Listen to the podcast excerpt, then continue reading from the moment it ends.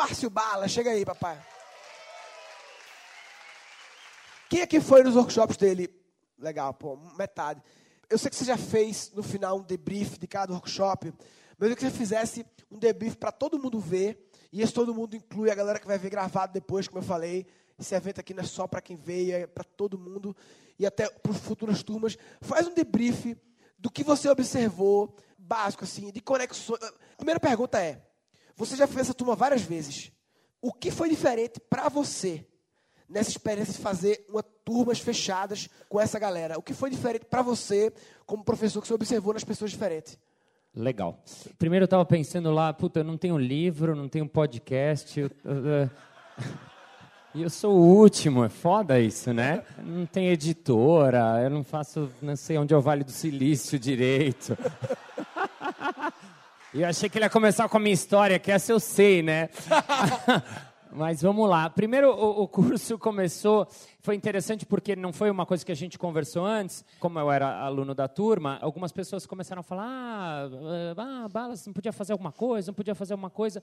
E aí eu falei: será que tem público? Aí o Murilo colocou lá a enquete e tinha público. A gente formou uma turma que fechou rápido e as pessoas iam depositando. E uma hora explodiu, a turma ficou com um overbooking e a gente fechou a, a turma de manhã também. Foi muito interessante de pegar uma turma, acho que é a primeira vez, na verdade, que eu vim com uma turma que já vinha de algum lugar, né? Já vinha de um, de um universo, digamos assim. Porque normalmente as turmas que eu faço, ou eu faço corporativo, que os caras são da empresa, mas não tem nem ideia do que eu vou trabalhar, ou são pessoas que vêm na Casa do Moro, que é a minha escola, para fazer coisa. E essa turma não, uma turma que vinha de um curso de criatividade.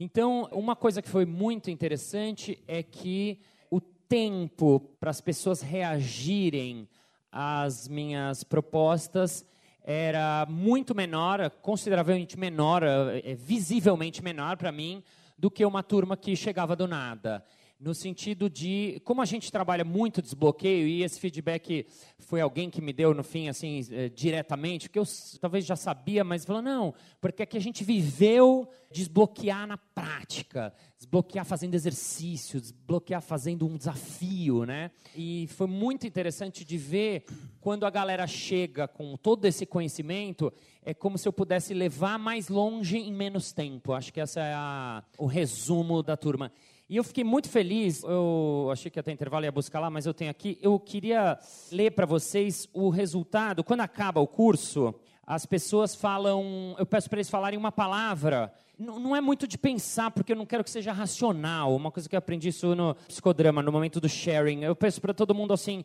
fala uma palavra, fecha os olhos, fala uma palavra, uma sensação, uma emoção alguma coisa que você. qualquer coisa que vier na sua cabeça, primeira coisa, aqui agora, não pensa muito, deixa vir. Vou ler um, de uma das turmas as palavras que vieram no fim. Olha que interessante. Inesperado, leveza, paz, três vezes, gratidão, coragem, explosão, liberdade, felicidade, tesão, generosidade, empolgação, desbloqueio, amizade, descontração, alegria, energia, felicidade, três vezes, criança, novidade, espontaneidade, sonho, arretado, descoberta, e as duas últimas que eu adorei, adorei estado de graça e orgasmo empacotado.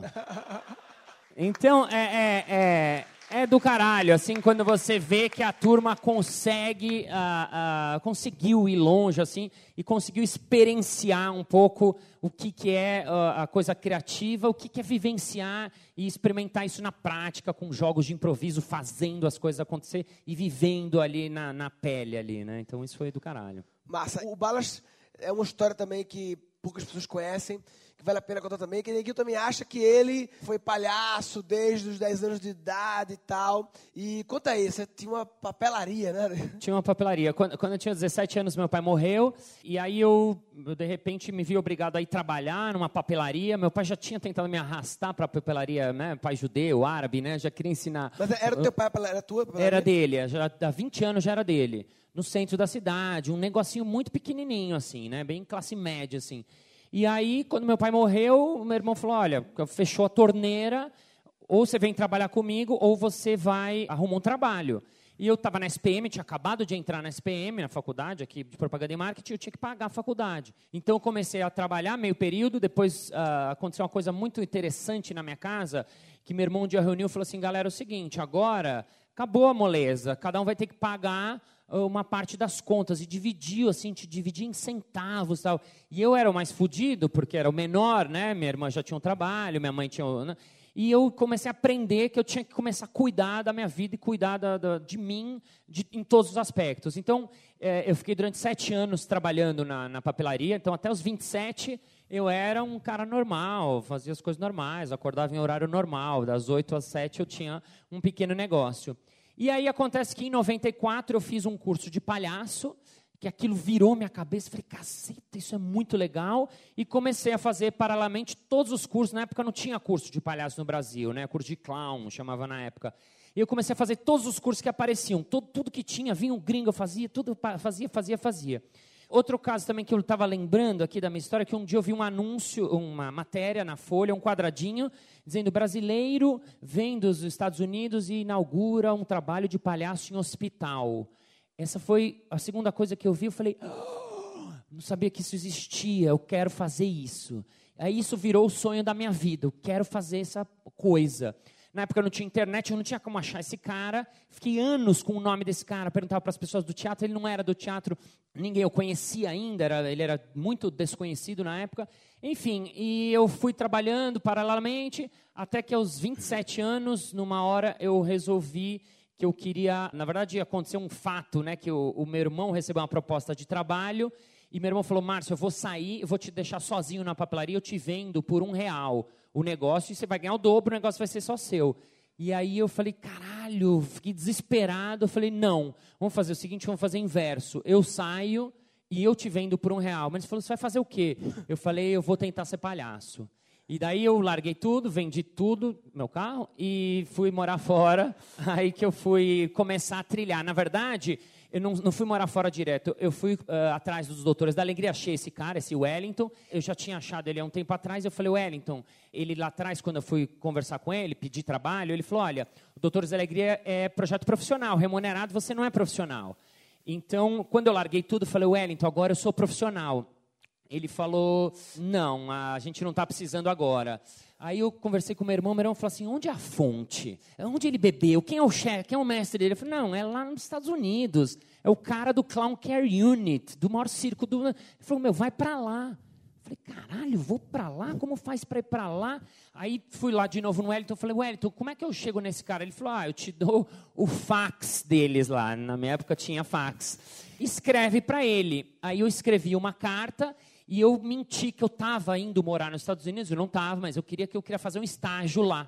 E aí ele me respondeu: "Olha, quando você chegar aqui, vem aqui e a gente conversa". Eu falei: "Caralho, eu não vou para lá, eu só vou se ele falar que tem". Ele, ele tentou comer a Anitta, né? Tentou. É.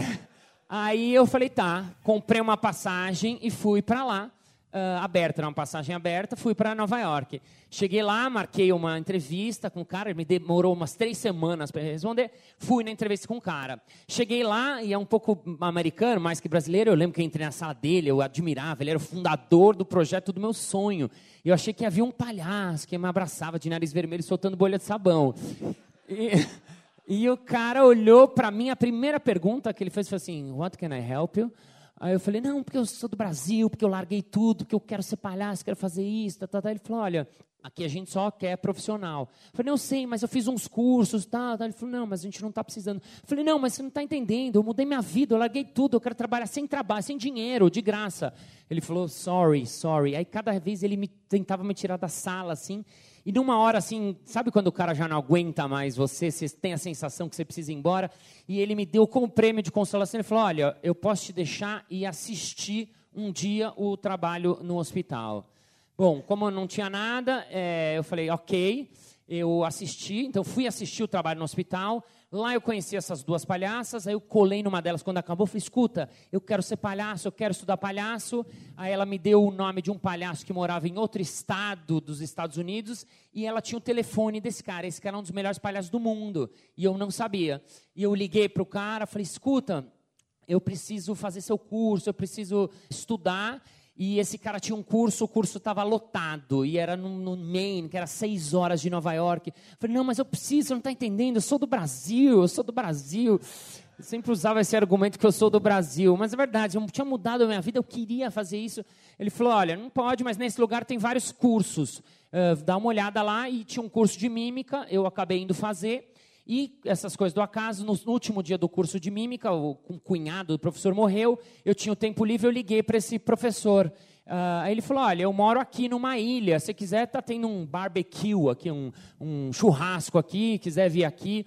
Era duas horas lá da, dessa fazenda que a gente estava, não tinha como ir. Eu falei: Tá, eu vou tentar um jeito. E por sorte também, os caras da minha turma estavam indo para lá para a cidade para assistir um filme. Fala, mas quer ver o filme? Eu falei, não, mas vocês me deixam lá no porto? Eles falaram, deixa. Eu falei, escuta, tô indo aí para ir. Aí o cara me deu o endereço, fui lá, uh, fui na casa do cara, eu tinha o tempo exato do cinema, quer dizer, duas horas cravadas, sendo que a ilha tinha o barco que ia de hora em hora. O cara me recebeu, eu tinha pouco tempo um cara, eu falei, escuta, eu quero ser palhaço, o que, que eu faço aqui em Nova York? Eu estou adorando Nova York, estava gostando.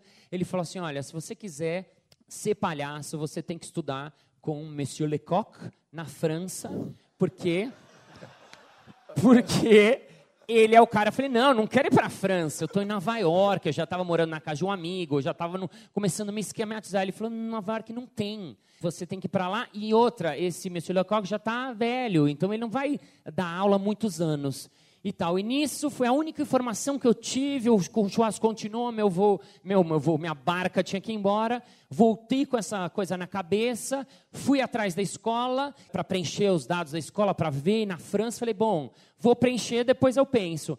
Aí preenchi, só que assim, tinha que ter carta de recomendação, currículo, tinha que ser foda. Já era uma escola para quem já era foda, não era uma escola para o começandinho, assim. E aí, o que, que eu fiz? Falei, bom, pensei, bom, os caras não vão saber das escolas no Brasil. Eu inventei puta currículo foda. Eu nunca contei isso, né? Porque eu tinha meio vergonha. Inventei e tinha que ter duas cartas de recomendação. Eu já tinha feito um curso, então pedi uma para um professor meu gringo e eu inventei a outra carta é, de recomendação uh, uh, do Brasil, escrevi, tal, tal, tal, e mandei. Mandei, aí eu liguei para a escola, ela falou, olha, a escola é, ia começar dali a dois meses. Ela falou, ah, para esse ano, né, Europa, já está lotado, para o ano que vem a gente recebe suas coisas, tal, acusamos seu recebimento. Aí eu falei para ela, era secretária da escola, eu falei, Mademoiselle Michel, je suis du Brasil. Eu não posso esperar até o outro ano, eu quero agora. Ela falou, não, mas não dá, tá, tá, tá, tá, tá. E eu falava mal francês. Aí ela falou, olha, é assim aqui. Eu falei, tá bom, quando vou saber? Não, daqui é uma semana, tá. Aí eu comecei a ligar para ela a cada dois dias e comecei a estabelecer meio que uma amizade, uma... A secretária era o grau mais baixo da escola, não era o professor, o Monsieur Lecoq, não era, era a secretarinha. Bom, depois de muito tempo ligando, ela falou: Márcio, eu tenho uma notícia para você. Você passou, você foi aprovado. Eu falei: Yes, para o ano que vem. Eu falei, mas, mademoiselle Michel, eu sou do Brasil, eu não posso esperar agosto do ano que vem.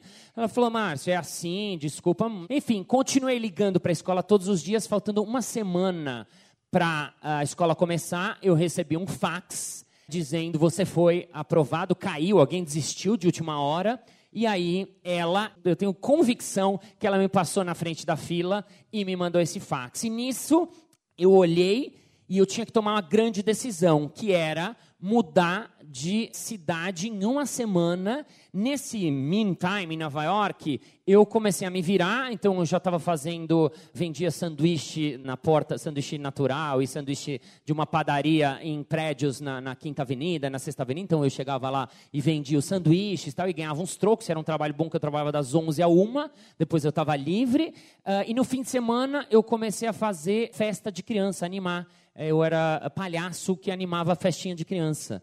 Então eu já tinha dois pequenos trabalhos que eu morava na casa do meu amigo. Com esses dois trabalhos eu ganhava minha grana, estava morando em Nova York, fiz um curso de clown que era legal, estava fazendo outro, então comecei a me estabelecer e achar legal e de repente eu tinha que tomar uma decisão de ir para uma escola e de ficar lá fiquei naquela dúvida cruel e esse meu amigo, muito interessante que eu lembrei, esse meu amigo ele era de banco, trabalhava no banco fator do banco, e eu fui perguntar para ele de outro universo. Aí ele me fez uma pergunta que foi uma das perguntas decisivas para eu ir para a França. Ele não estava entendendo, mas como que é? Estuda palhaço? Como é que faz? Mas essa escola é o quê? Não, mas essa escola... Aí ele me perguntou o seguinte, essa escola é tipo um MBA dos clowns? Aí eu falei, o que, que é MBA? Não, MBA. Eu falei assim, é. Ele falou, então vai. E, ah, que louco, como alguém que não tem nada a ver. Eh, vai. Aí eu arrumei minhas malas, em uma semana estava na França. E aí, olha que louco. E aí eu fiz a escola do Lecoq, e assim que eu acabei a escola, eh, ele morreu. Não sei se teve alguma relação comigo. mas esse meu uh, é um dos meus mentores do universo, esses grandes encontros, ele me deu essa dica muito forte e a partir daí. Quanto tempo na França ficou? Aí eu fiquei três anos na França, aí eu fiz essa escola, depois eu fiz uma escola outra específica para ser palhaço, e lá também eu tinha que ter esses outros trabalhos. Então lá eu cuidei de uma criança, fiz babysitting para um moleque de três, uh, quatro anos, que eu cuidava do moleque, buscava o moleque na escola, dava banho, levava para fazer lição, passeava com o moleque, foi também um grande aprendizado. Fiz também carregador de, de vocês veem que eu sou forte, eu uh, fazia é, um cara que tinha antiguidades, ele fazia coisa e eu ajudava ele a carregar. Então, e lá eu fiz também o trabalho de palhaço em festinha, que também foi um, um trabalho paralelo que eu já tinha achado. Em Nova York aconteceu uma coisa muito louca quando eu cheguei, porque nessa de buscar escolas de palhaço, eu achei uma escola que quando eu li de novo eu falei, é aqui que eu quero estudar, que chamava New York Clown Academy. Vocês não conhecem, porque vocês não são do mas assim, por exemplo, não sei se você conhece a New York Film Academy. É uma das escolas mais importantes de filme do mundo, em Nova York. Quando eu vi New York Clown Academy, eu falei, nossa, é aqui. E aí eu liguei para a escola eu não falava inglês direito, e o cara começou a me explicar, ah, não, são four years. Não sei, eu falei, caralho, quatro anos estudando palhaço, não tinha isso em lugar nenhum do mundo. E eu falei, não, ele me convidou para visitar a escola, e eu fui visitar a escola.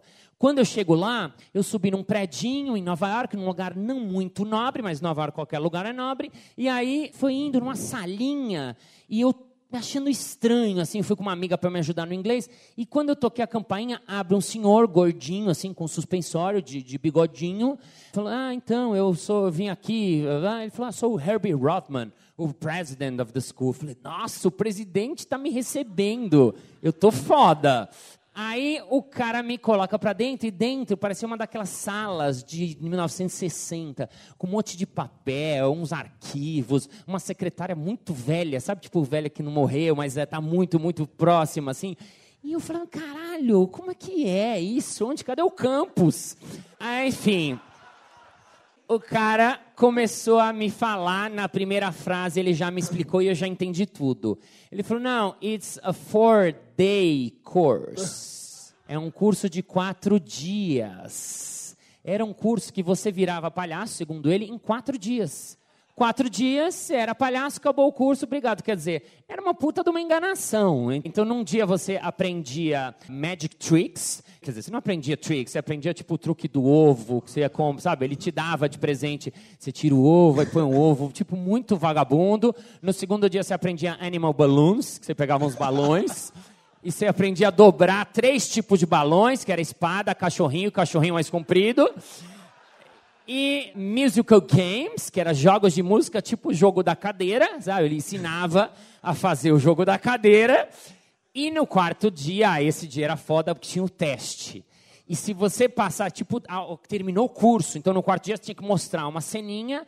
E se você passasse, você podia entrar para a agência dele, porque ele tinha uma agência que vendia os palhaços. E a agência dele chamava Best Clowns. O cara é foda de nome, é foda, foda. E aí eu olhei e falei, meu, puta enganação. Em 30 segundos já saquei tudo. Só que como eu não tinha nada para fazer lá em Nova York, falei, bom, vou fazer essa porra. Em vez de trabalho de garçom, vamos ver o que, que dá. E aí eu fiz o curso, eu fui o, o que passou na minha turma, porque eu já tinha uma mini experiência, eu, e a galera era, sei lá, o garçom, o cara, qualquer pessoa fazia o curso.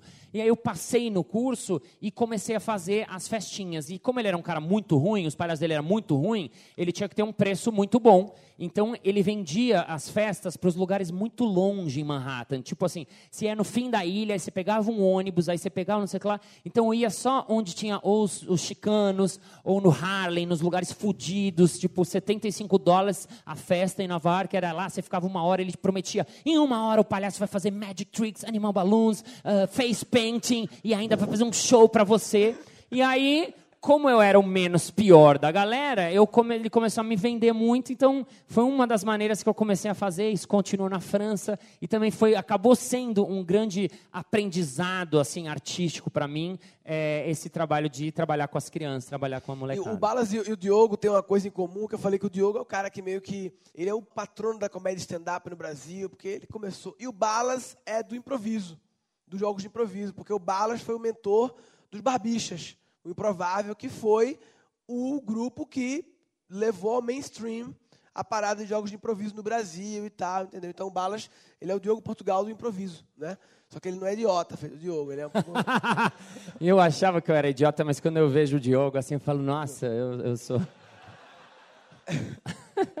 Balas. Diga. E eu, eu, gosto de falar sobre isso. Eu falei a história do comedy thinking, né? De como, e na verdade esse meu comedy thinking, ele é na verdade stand-up comedy thinking, porque na verdade o aquele fluxo meu do input é muito assim, a rotina do comediante stand-up. O comediante stand-up, ele olha para essas coisas, ele processa, output, anota, aí vai, feedback e tal.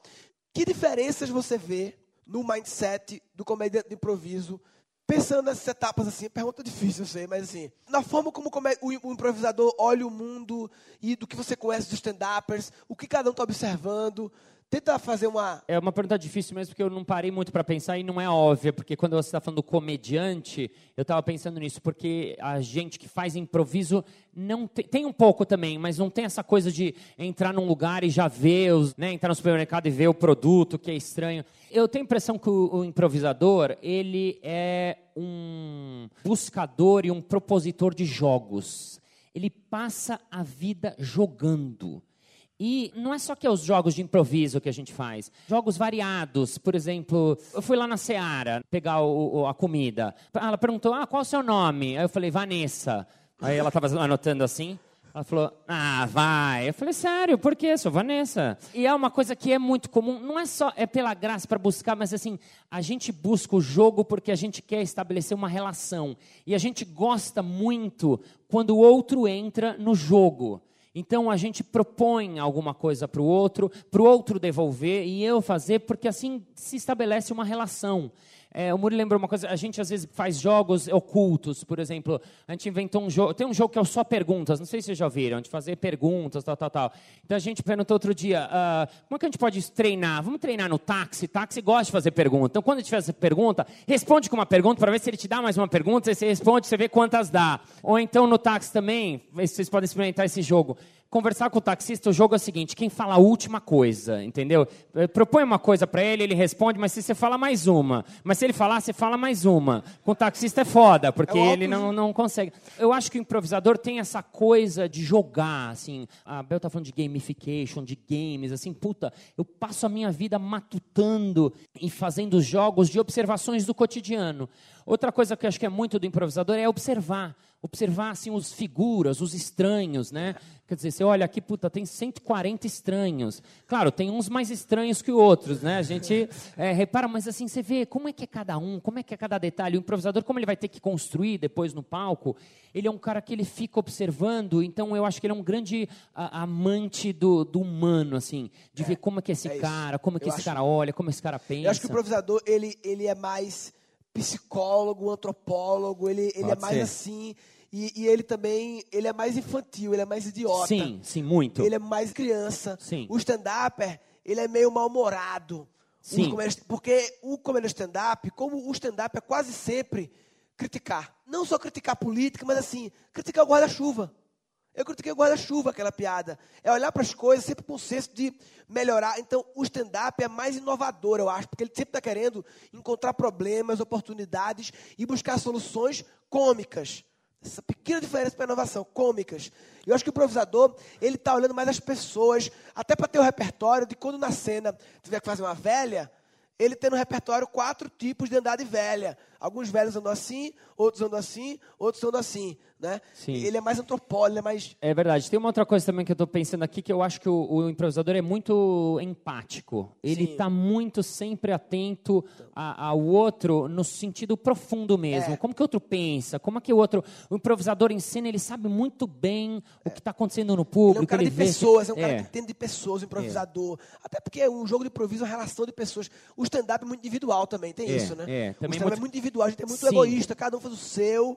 E eu faço show com o Diogo, a gente fez quatro anos em cartaz, e a gente nunca fez uma reunião. Não é, Ah. Diogo? A gente não fez uma reunião. A gente passou quatro anos, toda sexta-feira, eu, Diogo, Maurício Meirelles, Fábio Rabi e Luiz França, fazendo show no Renascença durante quatro anos, sem parar. A gente nunca fez uma reunião. A gente Sim. se encontra, chega dez minutos antes, cada um faz o seu e acabou. Vai. Sim, isso é verdade. O Rafinha, quando começou a fazer convidado com a gente improviso, ele falou: Meu, vocês são muito loucos, porque assim, o espetáculo de stand-up, quando eu comecei a fazer, eh, eu não faço stand-up, mas me chamavam para os shows, eu ia lá, eu tenho quatro piadas e eu vou lá faço. As primeiras vezes que eu fui, eu achei muito louco, primeiro, que eu fui e. Ninguém assistiu o que eu fiz. Ficavam todos no camarim. Eu achava muito louco. Não é uma crítica. Ah, os caras são foda. É do universo ser mais egoísta. Então eu falei, caralho, eu vim pro show dos caras, no, que era o Oscar Filho, o Mâncio, era um grupo foda. Eu sempre assisti os caras, quando me chamaram, eu falei, meu, vou fazer nesse lugar. E quando eu fiz, eu falei, caralho, eu anos vi, quis vi fazer, quando eu vi fazer, eles nem viram o que eu fiz. E outra, que o Rafinha falou, quando acaba o show, a gente fica no camarim, às vezes 40 minutos, comentando sobre o show. Debriefing, eles É fazem gente faz debriefing imediato. Aquela hora muito boa, puta, aquela hora você fez, é muito legal aquilo. Ah, aquilo é muito bom. A gente, tive, puta, perdeu uma chance.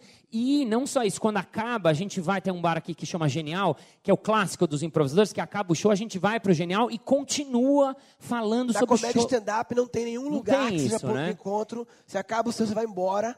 É muito louco isso. É verdade. muito E- diferente. E, e eu acho que o improviso tem um princípio que é muito bacana, que é muito legal, que é, e quando você estava falando isso também pensei nisso, da colaboração.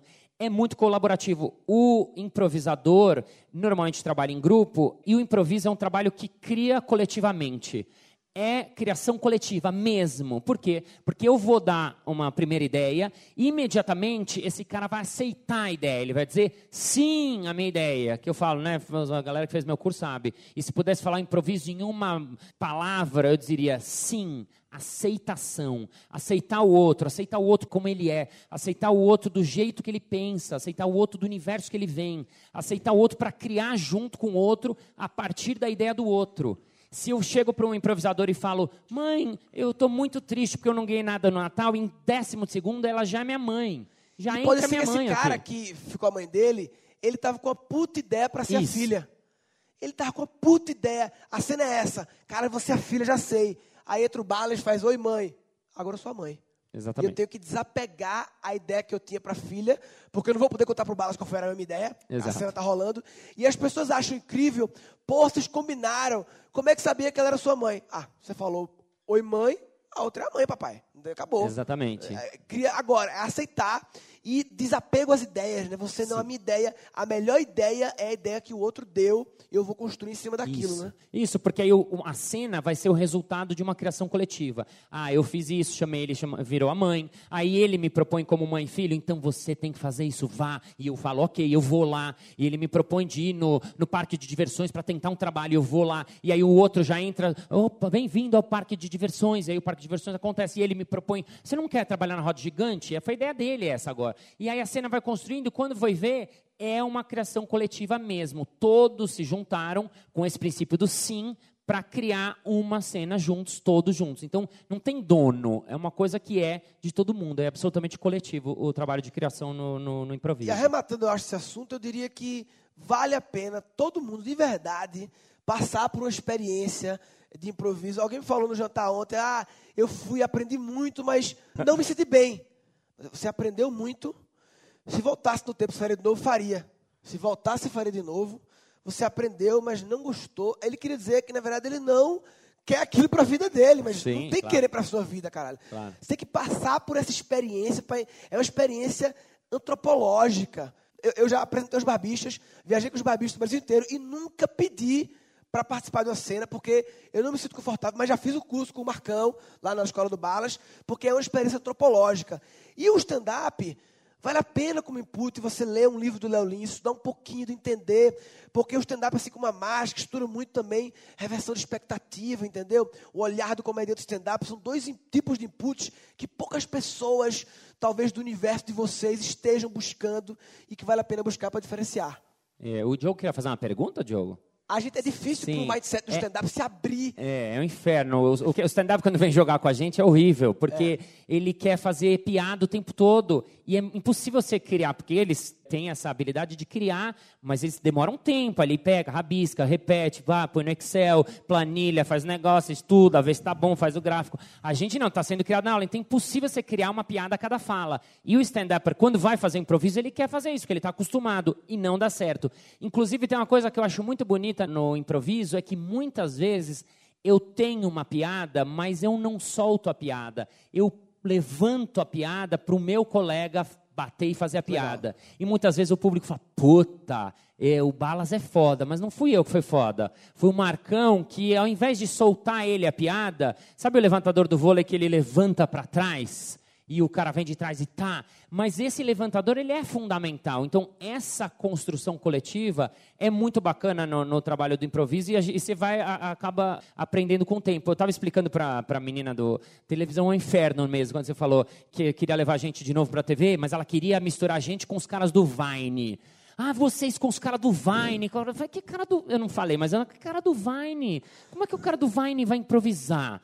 Aí eu dei um exemplo que ela entendeu. Eu falei, por exemplo, ela viu um jogo que a gente tem que chamar jogo do, abecedário. Não sei se vocês conhecem. Cada jogador tem que falar uh, na ordem alfabética. Então, se um começa falando, ah, amanhã será um lindo dia, não é, amor? Aí ela fala, bem, é, e vai falando na ordem do alfabeto.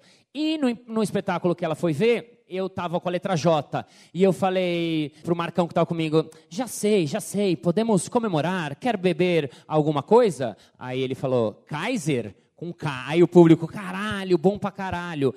Eu sei que com a letra K tem muitas poucas possibilidades. Então, o que, que eu fiz? Eu fiz uma pergunta que ele poderia responder alguma coisa das que são possíveis. E lá na frente, na letra V, ele fala: valeu, valeu, escuta, vamos viajar junto, vamos fazer uma viagem, balada, vamos para algum lugar? Vamos para onde? Eu falo: Walt Disney, com W. Aí o público, meu, o Balas é foda. Não, ele que foi foda, porque ele que fez essa levantada para mim. Então, a criação coletiva acontece assim. Eu te dou um negócio, você cria junto comigo, aí vem o criador do outro, e de repente algo se criou que ninguém nem sabe, não tem dono a ideia. A ideia é realmente coletiva. Senhoras e senhores, Márcio Balas. Obrigado. Obrigado. Eu queria, antes de me despedir, agradecer publicamente o Murilo. Para mim também foi do caralho. Agradecer a turma, assim, eu tô aqui, mas eu sou parte da turma. Eu acho do caralho. Eu tava vendo o, o Luciano falar o Sidney falar. Eu falei, caralho, eu devia ter conhecido esses caras antes. É, mas eu acho do caralho um monte de gente que está buscando é, fazer uma transformação, uma transformação nas vidas de vocês, uma transformação no Brasil, no mundo, no pequeno mundo, né? Quando eu falo do improviso, eu falo essa coisa do sim. A pergunta que eu deixei para eles é a pergunta que eu queria deixar para vocês, né? Como é que a gente pode ser mais sim na nossa vida? Como é que a gente pode ser sim mais na, no nosso trabalho? Como é que a gente pode ser sim mais nas nossas pequenas relações, no nosso pequeno universo, com nossas esposas, com os nossos colegas, com os nossos amigos? E é isso. Obrigado, gente. Valeu. Valeu, obrigado. Obrigado.